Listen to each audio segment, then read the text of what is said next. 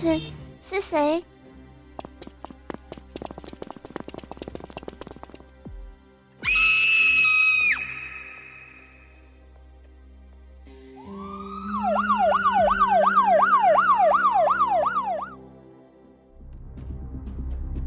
赶快去看监视器，他应该不会走太远。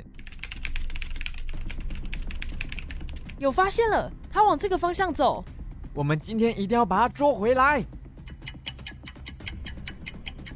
线索断了，从这个地方开始就看不到他的踪影。不可能，一个人不可能凭空消失。赶快，赶快把附近的监视器都找回来。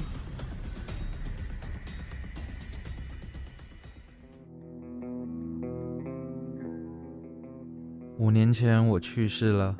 把我的家人、兄弟、朋友都留了下来，而我变成了鬼魂一样的存在。如果你仔细聆听，死人是会说话的，因为不是所有死亡都是一样的，有些是真实的，而有些只是故事。问题是你相信那些故事吗？死去的那个人真的是你以为的人吗？如果你用心聆听，死人是会说话的。欢迎收听《解密吹哨人》。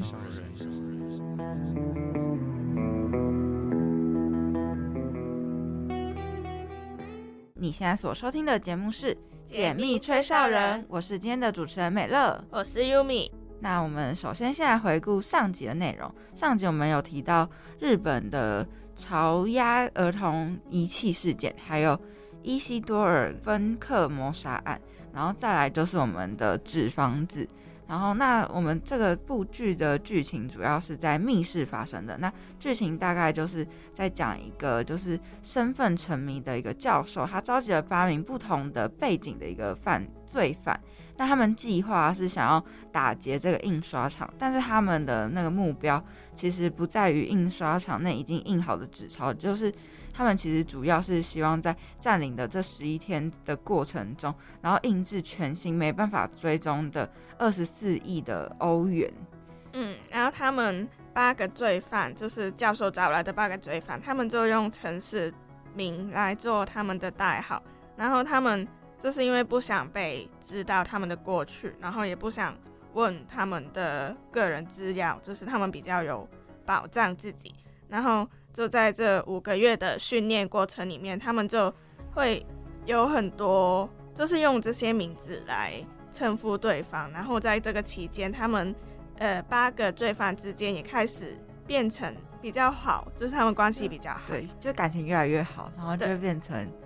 在做有些决定的时候，就会变一些很犹豫。对对，然后他们还有一些变成成情侣，然后他们就是教授在呃计划这一个打劫，不是打劫，就是他们抢抢劫案。就是没有忽，就是他们他忽略了这个感情的变数，然后他们罪犯人质跟警方就是在很多方面失控的状况下，就把本来教授觉得一定一定会成功的事件，就变成最后有出现一些很多变数，对，像是有罪犯因为这个案件去世，对，而且还有就罪犯他就是。因为这样就可能遇到擦出一些火花，就是跟原本绑架的人质，对，甚至跟人质都是什么有那个阿兹海什么哦，你是说就是有一个有一个罪犯，他就跟其中一个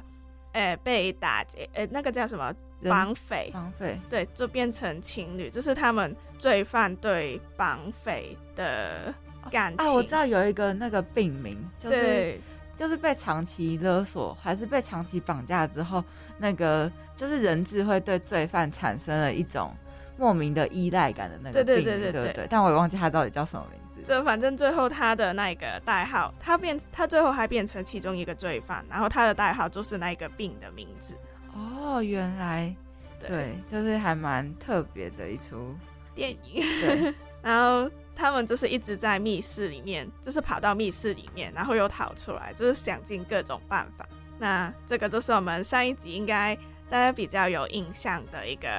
内容。那这一集我们会讲到跟岛屿相关的案件，以及会分享一部相关情境的电影。那首先我们会介绍的是一个美国历史上最著名的越狱事件，然后这个事件也是发生在美国联邦政府的羞辱时刻，他们的越狱打破了很多美国政府呃一贯他们认为不会被打破的一些范围之内。那事不宜迟，我们先进入我们的第一单元——真相调查局。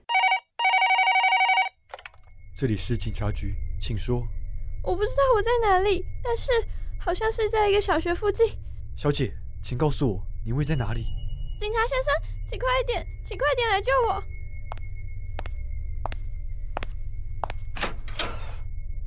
我错了，大叔，我错了，求求你不要杀了我！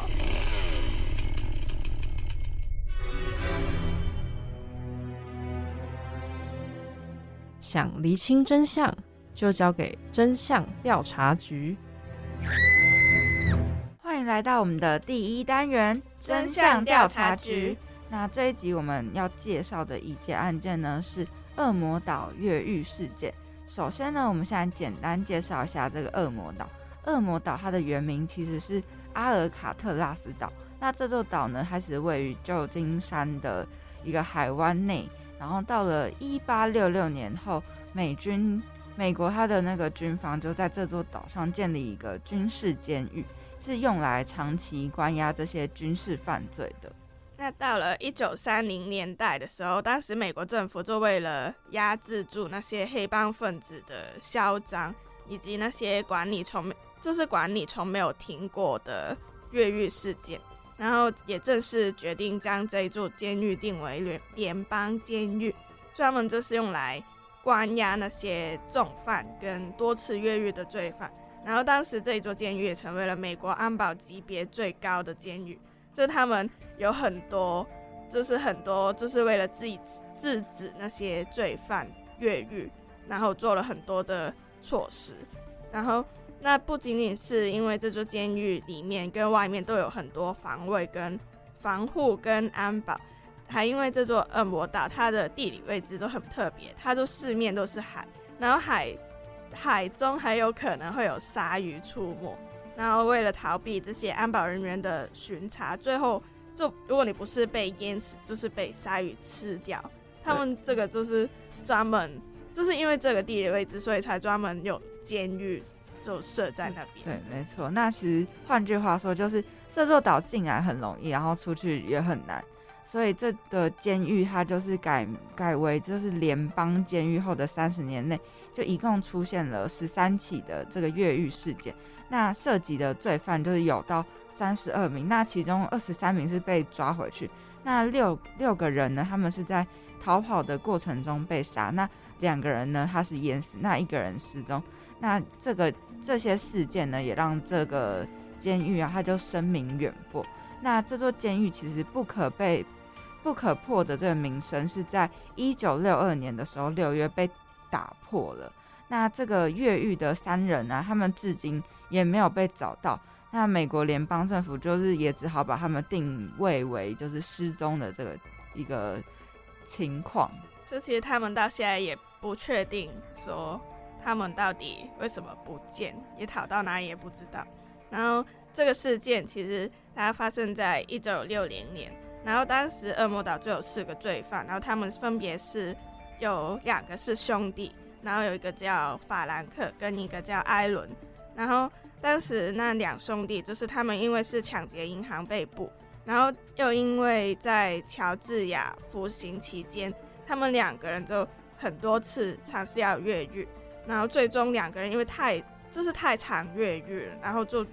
被抓到，就被转到恶魔岛去恶魔岛的监狱。对，没错。那再来就是我们的法兰克，他其实是出生在一九二六年的一个在华盛顿，然后他从小就是父母双亡，所以法兰克他从小就被寄养在就是各种家庭里，然后度过他的童年。可是他的智商是非常高的，但十三岁他就被捕之后出狱，然后又一直频繁的犯下这些什么藏匿毒品啊，或者是武装抢劫的这些罪行，然后最终就被判刑，然后关押到这个恶魔岛。嗯那艾伦就是另外一名呃越狱犯，他就是在一九五五年的时候，一九五五年的时候，因为杀人被捕，然后当时他就被判为无期徒刑，就是终身在那个监狱度过。然后那时候他就在佛罗里达州尝试越狱，但他就失败被抓回去，然后后来就转到恶魔岛。然后其实他们越狱最初就是法兰克跟艾伦想到的。然后在他们两个人商量好就是要合作一起越狱的时候，那个那两兄弟就加入，就他们要求想要加入，于是就变成四个人一起越狱，然后他们也达成共识。对，但是其实当时四个人进来这个监狱的时间点是不同的，所以他们四个人被关押的房间就是相隔还蛮远的。但是这几个人因为制定了这个越狱计计划之后，就是因为有这样的阻碍，所以他们就分别错开时间，就找一些理由对那些狱警要求说啊，他们想要换房间啊什么之类的。那最终就是法兰克他们四人就是也就是如愿以偿的住到了彼此相邻的这个房间。于是从一九六一年开始，这四个人呢就开始慢慢的就是偷藏一些可以挖墙的一些工具，像是比如说勺子啊、硬币、指甲刀之类这些东西。那依靠这些从偷藏起来的这些工具，他们就开始那个挖墙的这个就是漫长的路路途。其实很难想象用那种硬币、指甲刀可以挖洞挖墙，对，可以挖墙，就是感觉在监狱里面，只要有一个小小的东西，像是吃完饭的一个汤匙或什么的，就就很难被藏起来吧，然后而且他们都会检查吧。嗯，但那种我觉得就已经可以让他们就是在那种环境下，你看到那种东西，就好像看到希望可以逃出去。哦，可是其实很难。对啊，然后就是呃，我之前有看过一个电影，它就是用那种绳子，就是他因为被关在一个禁闭室，然后他就有那些绳子跟汤匙，就每天吃完饭就用一点点，然后他好像被关了几年，然后就因为一每天都这样子存一点存一点，然后就用成一个汤匙，像钥匙一样，然后最后就把那个那个禁闭室的门打开。你说把汤匙弄，就是把它慢慢弄成跟那个钥匙孔一样嗯，也。不也不算是，就是它因为那个门就是有一个东西，就你打它一下或者往上戳一下，那个门就会打开。就它不是真的锁住，它只是卡卡住，然后他就用那个汤匙，然后用一些棍子跟绳子，然后就用成一个可以解锁的东西。然后他就逃出去，就感觉他们在里面就是会想尽各种办法，一看到一点点的东西都可以帮到他们逃出去的那种工具。就是已经想要逃出去外面，已经想疯了，什么都可以拿来。其实我觉得他们好厉害，就是可以用这种东西。然后就是讲到刚刚的那个事件呢，就是他们为了晚上就是不被那些警察看到他们挖墙挖墙，他们就用一些纸板去做了假墙假墙的模型，然后在这一面墙前面还放一些吉他工具，就是去呃掩饰他们的那个挖的那一面墙。对，对，然后后来法兰克他们四个人又刚好得到一个报废的吸尘器里面的马达，然后那时候法兰克就把那个马达做成电钻，然后他们就就是那一种，嗯，他说就是不怕坏蛋坏，就怕坏蛋的智商不够，就太高了，然后才会做出这样的一个那个对对对，很厉害的工具。否则你拿一个废弃的马达你要怎么把它自己给它改造成一个电动马达？我觉得超厉害 对的。感觉那种马达也可以变成一只一艘船，对啊，对他搞不好甚至可以逃对对对，跑到更远的地方。然后他们就是因为有那一个马达，然后他们呃挖墙的速度就变得更快。那其实这个恶魔岛监狱，它虽然是属于联邦监狱，但是其实它是一个很人道的一个监狱，因为在犯人吃过晚饭之后，他其实还有一个小时的自由乐器演奏时间。那这个时候呢，就是整个监狱最吵的时候。他们过得好开心。对啊，而且我还有看到是说，他们除了这个之后还可以画画，就是你可以在里面做各种你想得到的休闲活动。然后就是我们刚刚在节目之前，我们就有看过这一座监狱，它甚至有花园。对啊，就是整个好爽，好像去那边是在度假的，就是退休后的生活。对，只是是关起来的度假。对，然后就不知道那个花园是他后来报废，就是那一座监狱废掉之后才有，还是还是他们就是原监狱里面的人。对，就是放风时间。但感觉应该是一直都有，因为我之前有。看过人家就在介绍那个监狱，他就是反正他就说那个监狱典狱长啊，就是一个很很佛系的一个人哦，就是他说什么，你如果让就是关在里面的罪犯已经够坏了，然后你让他就是要安分一点的话，那你就要让他们过得舒服一点，让他们就不会暴，就让他们心理平衡一些。对对对对对，所以就才会过让他们过那么快乐哦。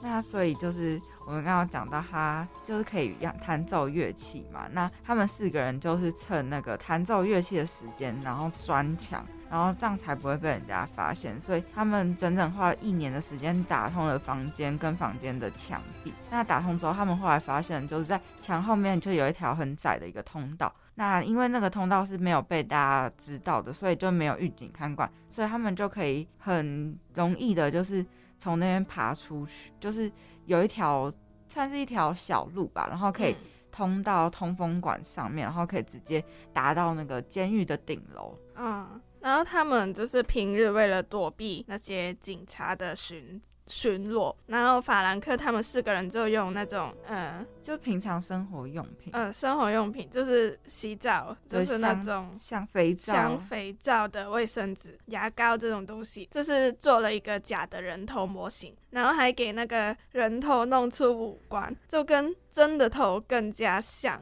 然后那时候他们几个人在监狱的侧间干活的时候，就藏了一些。颜料之类的东西，然后就给那个假人头抹出皮肤色，然后后来他们几个人就在监狱里面剪头发的时候，偷偷拿了几拿了一些头发回来，然后就。用牙膏粘在假，就是那个假的人头上面。对，那这些假人头就从远看就真的跟真人蛮像的，所以然后他们接着就把他们的随身衣物和毯子就全部都把它藏在那个被子底下，然后就就好像是他们真的躺着，然后就这样就是也躲避了这些狱警们夜晚的那个巡查，然后趁这个时间他们就一起在商量，就是到底。要到底要怎样逃出去的这个计划？那平日他们就是会想尽办法，然后大家各自收集各自的一些道具。可是我觉得他们其实这种很冒险。就是他们，哎，就是他们把人头放在床上，就是为了，就是逃出一个烟雾。对。可是我觉得他们用那个时间去讨论就很浪费那个时间，就是因为你正常用那个时间，你应该去挖地道或者怎么打通你要走的路，但他们就用来讨论。哦，对啦，但是也要好好的讨论才可以知道，就是才不会到时候出包啦。可是他们应该有那种。可以讲话，就是像休息时间，对，就你休息时间，你在聊天也没有那么显眼，而且你那个休息时间你不能去挖地道哦，对，你不能用那种什么很大的工具去做那些事，是没错。然后那时候他们就是就是为了逃出这一座建呃这一座岛，他们要想的其实很多，因为。他们要逃出这座岛，就要有足够的过海义务，因为这四面都是海。然后他们也知道，如果光靠游泳过海，就一定很大几率被抓回去，因为不是说被鲨鱼吃掉就是淹死嘛。对。然后他们，而且你正常一个人怎么可能游那么远？游那么远，对。而且在海上游泳一定会被发现。对，而且好像那一座岛，它的海浪好像也还蛮大的。对对，那所以这四个人，他们里面就有一个很聪明的法兰克，然后他就是让其他人平常就要收集一些雨衣，然后将这个雨衣收集够了之后，他们就把它做成一个简易的救生衣和那个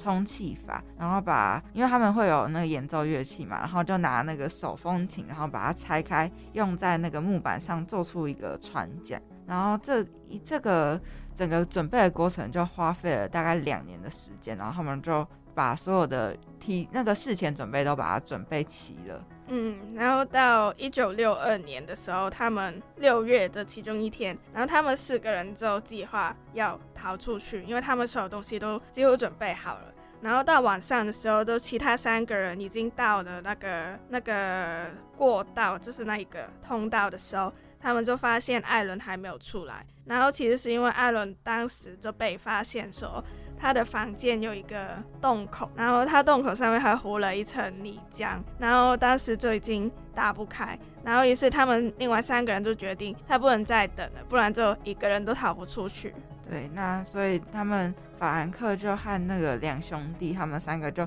赶快通过那个窄窄的通道，然后顺着就他们的那个路线，然后一路爬到这个监狱上方的那个顶楼。那但楼顶那边，它其实有一个管道，然后他在打开那个管道时发出了一个声响，然后把他们三个人都自己吓到自己，然后就赶快迅速抱着这些自制的这个救生衣和橡皮这个皮筏子，然后来到这个监狱外面。那到了海边之后，他们三个就也利用自自己自制的一些工具，那逃离了这个恶魔岛。虽然艾伦他就是很可惜没有和这三个人一起逃出去，但他也没有举报他们，就把这件事情隐瞒了下来。很有义气的感觉。然后第二天早上，那些警察就是一样去喊他们，呃，大家起床。可是那时候就一直喊都喊不醒法兰克他们三个人，然后就进去看。这个时候他们才发现，他们三个人就是留下那个假的假的烟幕，对。然后那时候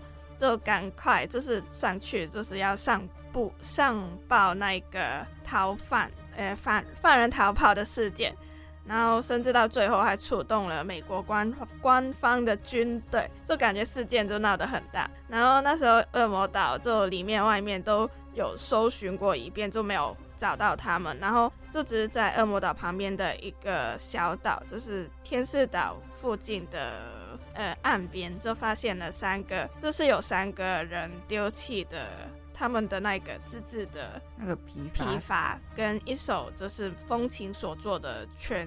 船桨，对。然后这个事件后来就被媒体大肆报道，然后。甚至全国的全美国的人都知道这件事，也让美国联邦警就是政府丢了一个大脸，因为他们不是说这个监狱的安保系统是很齐全、很先进的。对，那就是其实，在那个媒媒体报道第二天之后，旧金山就有一个律师事务所，他就接到一个神秘男子的电话。那那名男子他就自称说他是那两兄弟的其中一个人，然后说了一句话之后，他就挂电话。那当时的美国联邦政府他们就认为，就是他们三个人一定是有得到外界的帮助，否则然后逃到了旧金山的十三号码头，否则就不会这么顺利，然后也找不到他们的尸体。那由于因为找不到证据，然后也找不到这三个人，所以他们就对外宣称说，这法兰克和这两兄弟他们在逃狱的过程中一定是淹死在海中。但就是联邦政府他们就是也有接有人就是接应到。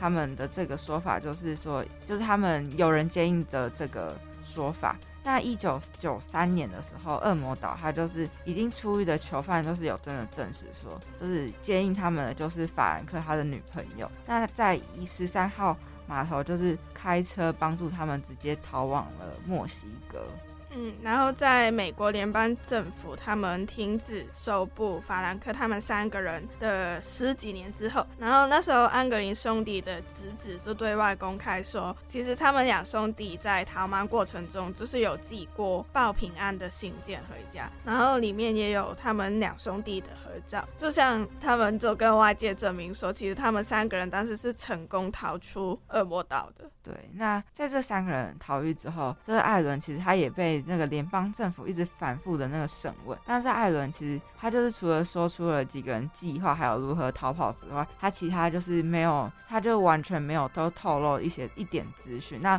最终他就是在这个牢狱里面就度过了这一生，然后他最后也是因病去世。那在法兰克这三个人逃跑后的一年，就是一九六三年，那美国政府他们就宣布关闭这个恶魔岛监狱，然后对外虽然是宣称经费不足、设备老化、年久失修的这些原因才关闭，但是其实感觉就是为了就是。因为他们毕竟抓不到那三个人，然后就很丢脸了，嗯就下不了。对，下不了台，所以才会说哦，那我们就关闭这个监狱吧那。他们一开始建这个监狱，就是为了防止那些逃哎、对越狱犯，才把他们关到那边，就觉得他们那边一定逃不出去。结果现在还是有人逃出去，就直直接打脸打脸了。对，所以就只好关闭。那其实我们讲到这边，相信大家应该已经对这个恶魔岛的越狱事件的案件有不少的了解。那接下来呢，我们会进入我们的第二单元。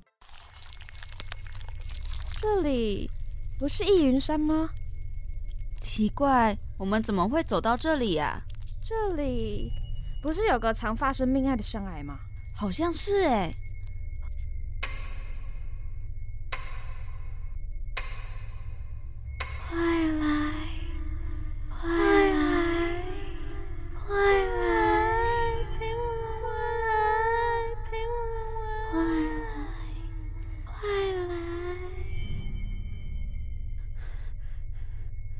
你们是谁？我们来自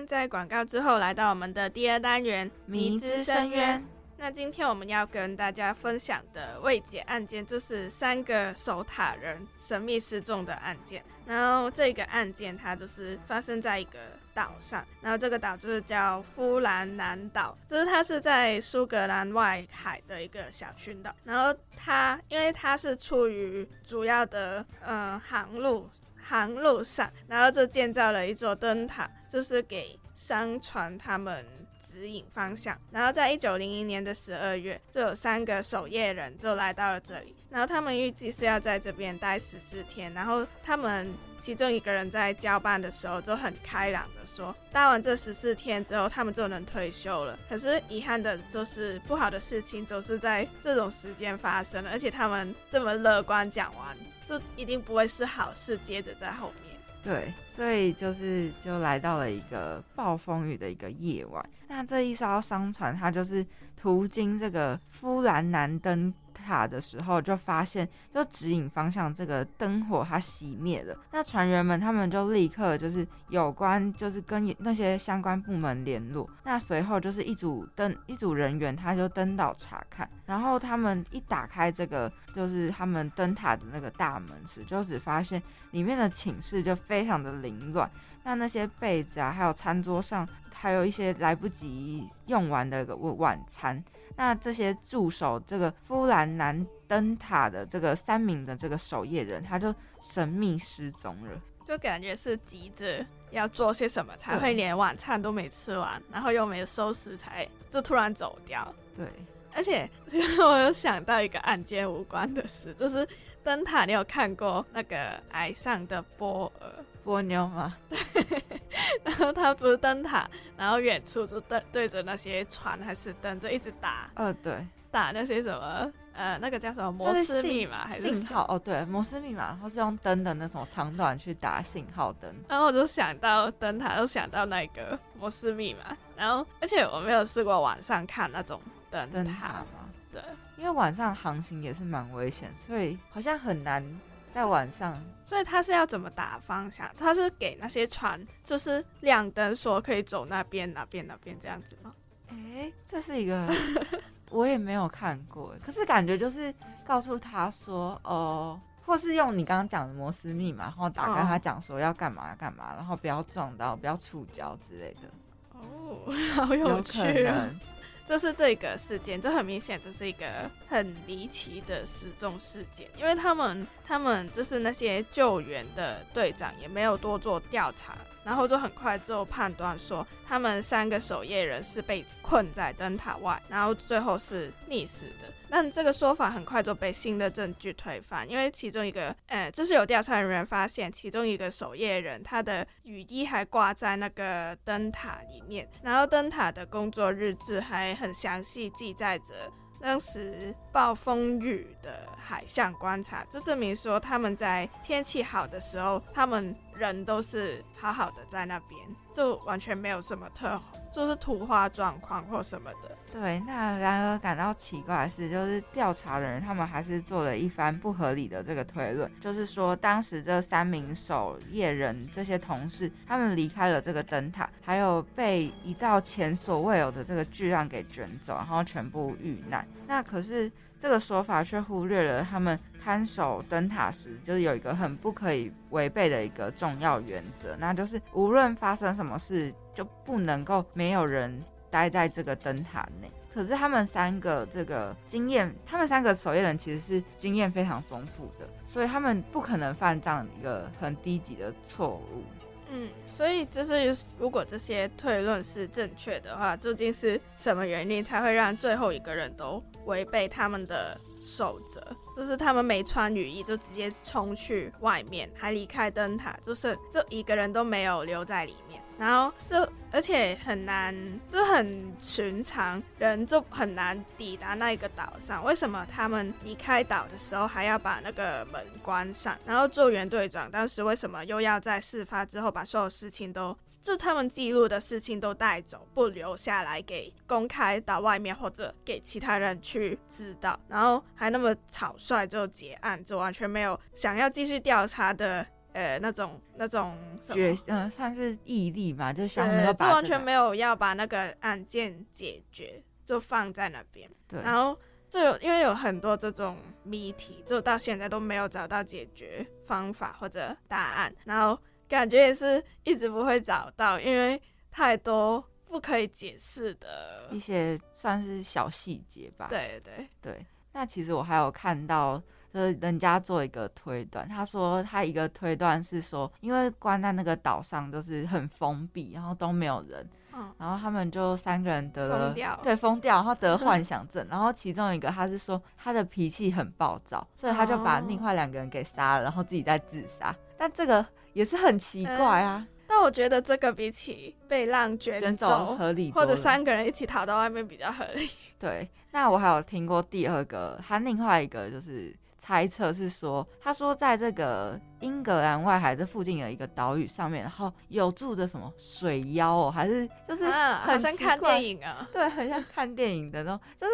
他说有什么妖怪，然后说那个妖怪他就是会就是来就是岛上或者是就附近，然后抓一些人，然后。那时候我还看过更奇怪，他说他会怎么跟他比什么说唱哦，还是 就是很奇怪，真的很奇怪，就是然后后来他就说会跟他比赛，然后如果比输还是比赢的话，就会被大家抓走之类的。反正这个也是听起来很荒谬，可是也有人底下也有写说什么，他说就是住在那附近岛附近的人，他们说那里的岛都有一个很奇怪的一个力量存在。哦，就是超自然的对对对对现象，所以就不能够解释啦。感觉他们如果把那种水妖跟超自然现象拍成电影会很好，就是感觉就是会还蛮吸引人的。对啊，我会蛮想看的。对，可是我觉得水妖，然后就是套路。他们三个失失踪的这件事情，我觉得真的还蛮奇怪。虽然是不合理，可是他拍成电影会好，会会会应该会蛮合理。他唯一合理就是他们三个人都是疯掉。对对对对对，就是比较符合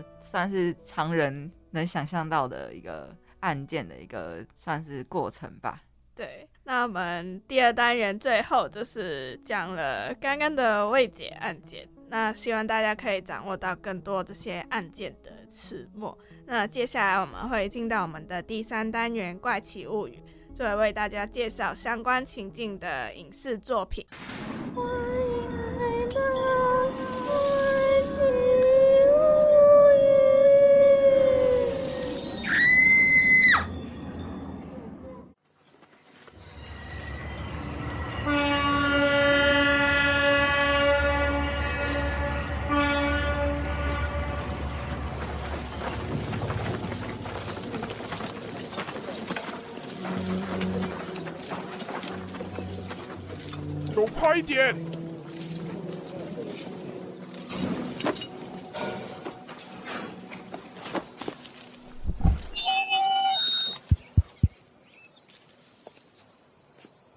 知道你们有很多人想要逃离这里，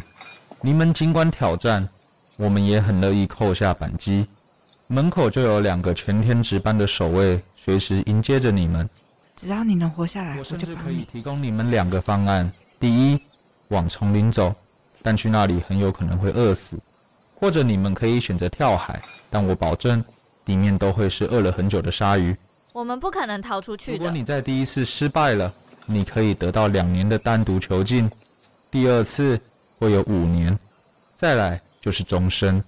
尽管试试看。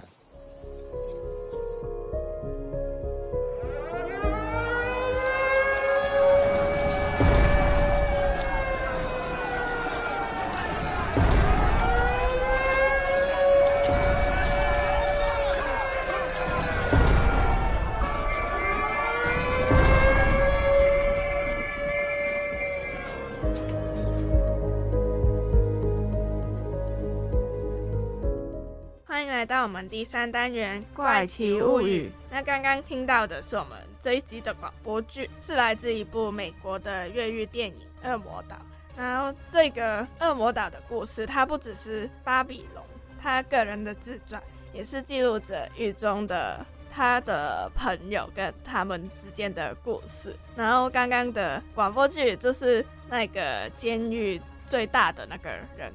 那个叫什么监狱长还是什么？监狱长。就那个老大，然后他们就在大家就所有罪犯来到这一座岛上的时候，他就跟大家讲说，觉得大家都应该在想着要越狱或者怎么样，然后就跟他们训话，然后就给他们很多建议，像是他讲成很像建议，可是根本这些只是威胁威胁，对，就是威胁他们，呃，就不要逃出去了，根本就不可能，没有办法的。对，那就是再来呢，我们来简单的介绍一下我们这个恶魔岛它的地理位置。那这个恶魔岛它其实流放的这个监狱呢，不是在这个法国境内，就是在法国的海外的这个一个领领域上面，叫做圭亚那的一个小岛。那从一八五二年开始，恶魔岛就被这个法国建为这个流放重犯的监狱。一直直到一九三八年，然后才开始停止接收犯人。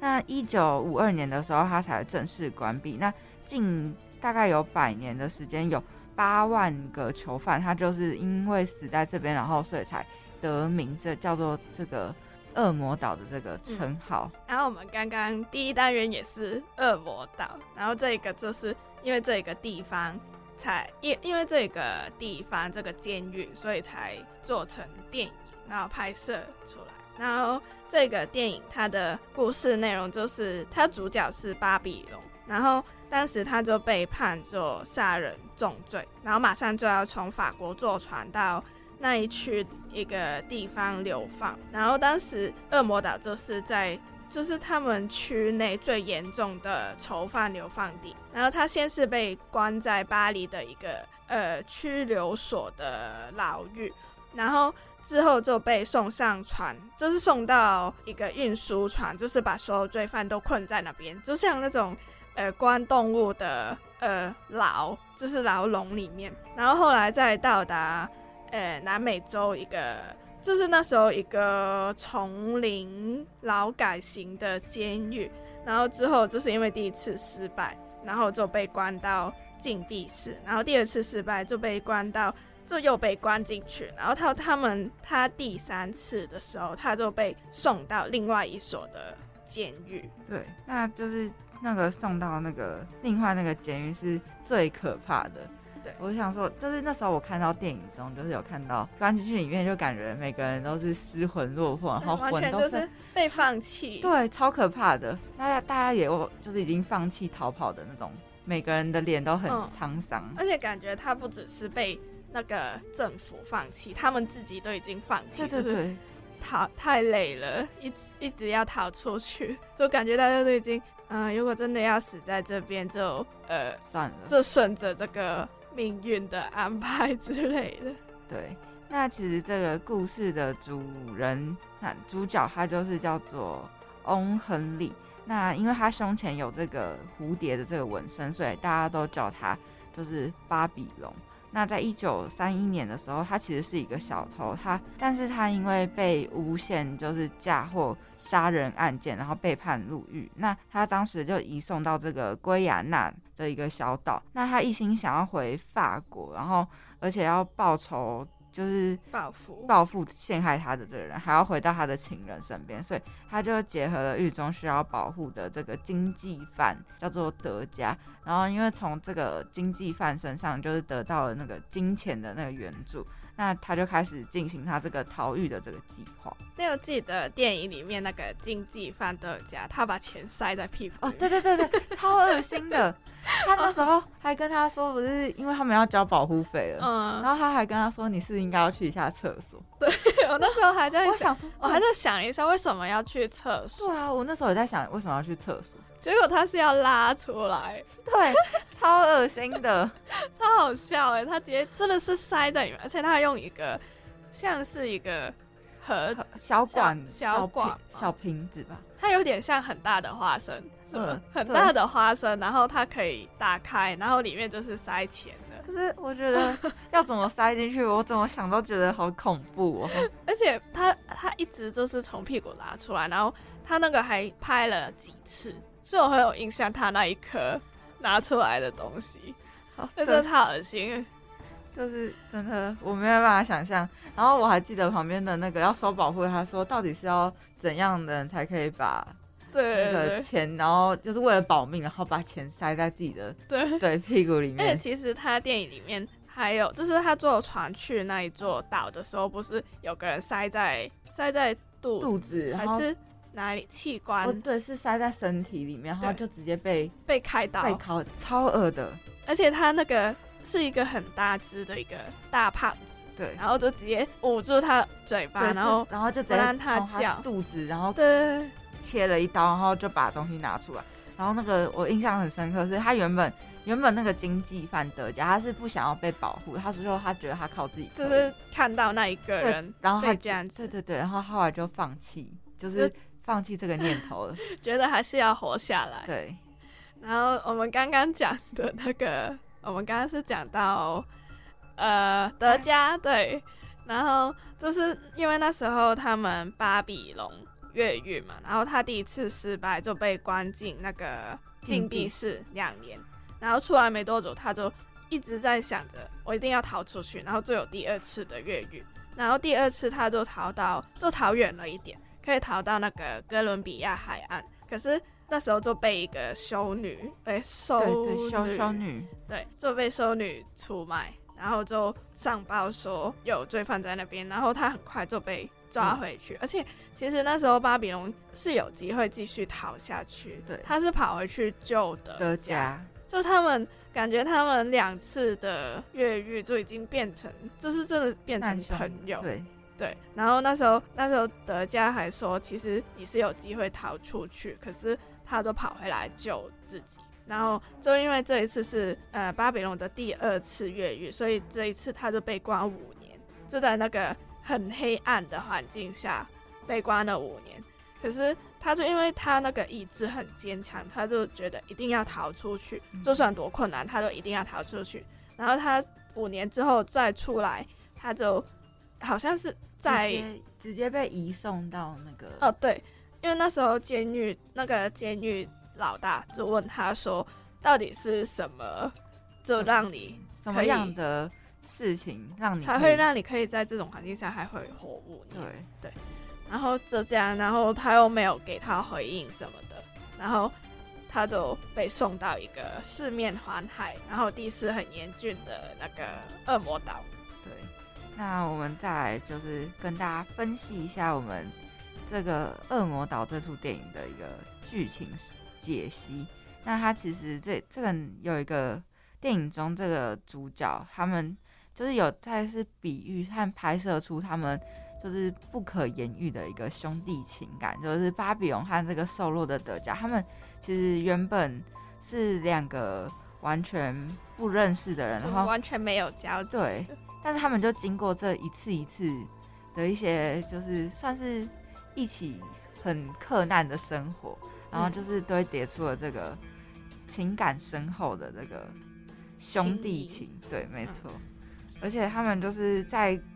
为了，就是他们其实剧中有就演到他在很悲惨，很悲惨。然后他们主主角还特别为了这个就是断食，然后把自己用的很瘦弱，真的是很像老人家。嗯，他们明明应该关进去才三十多岁，可是真的看起来很苍老，这很骨感的。对，然后他们甚至还瘦到，就是瘦很多，瘦瘦快十几公斤。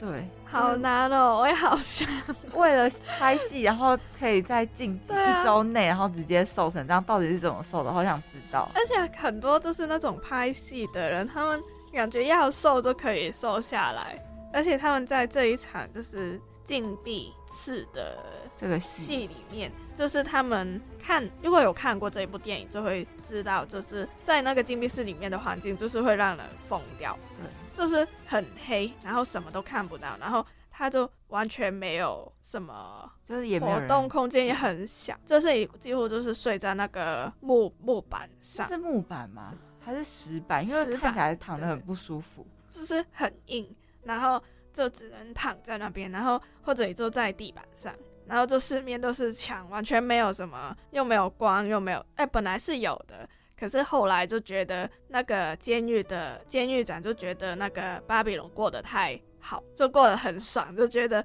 呃不要给他任何光，就让他疯掉。可是他就是没有疯掉。然后那时候他就就是巴比龙在那个禁闭室，因为只能走来走去，他就在那边一直走来走去，想说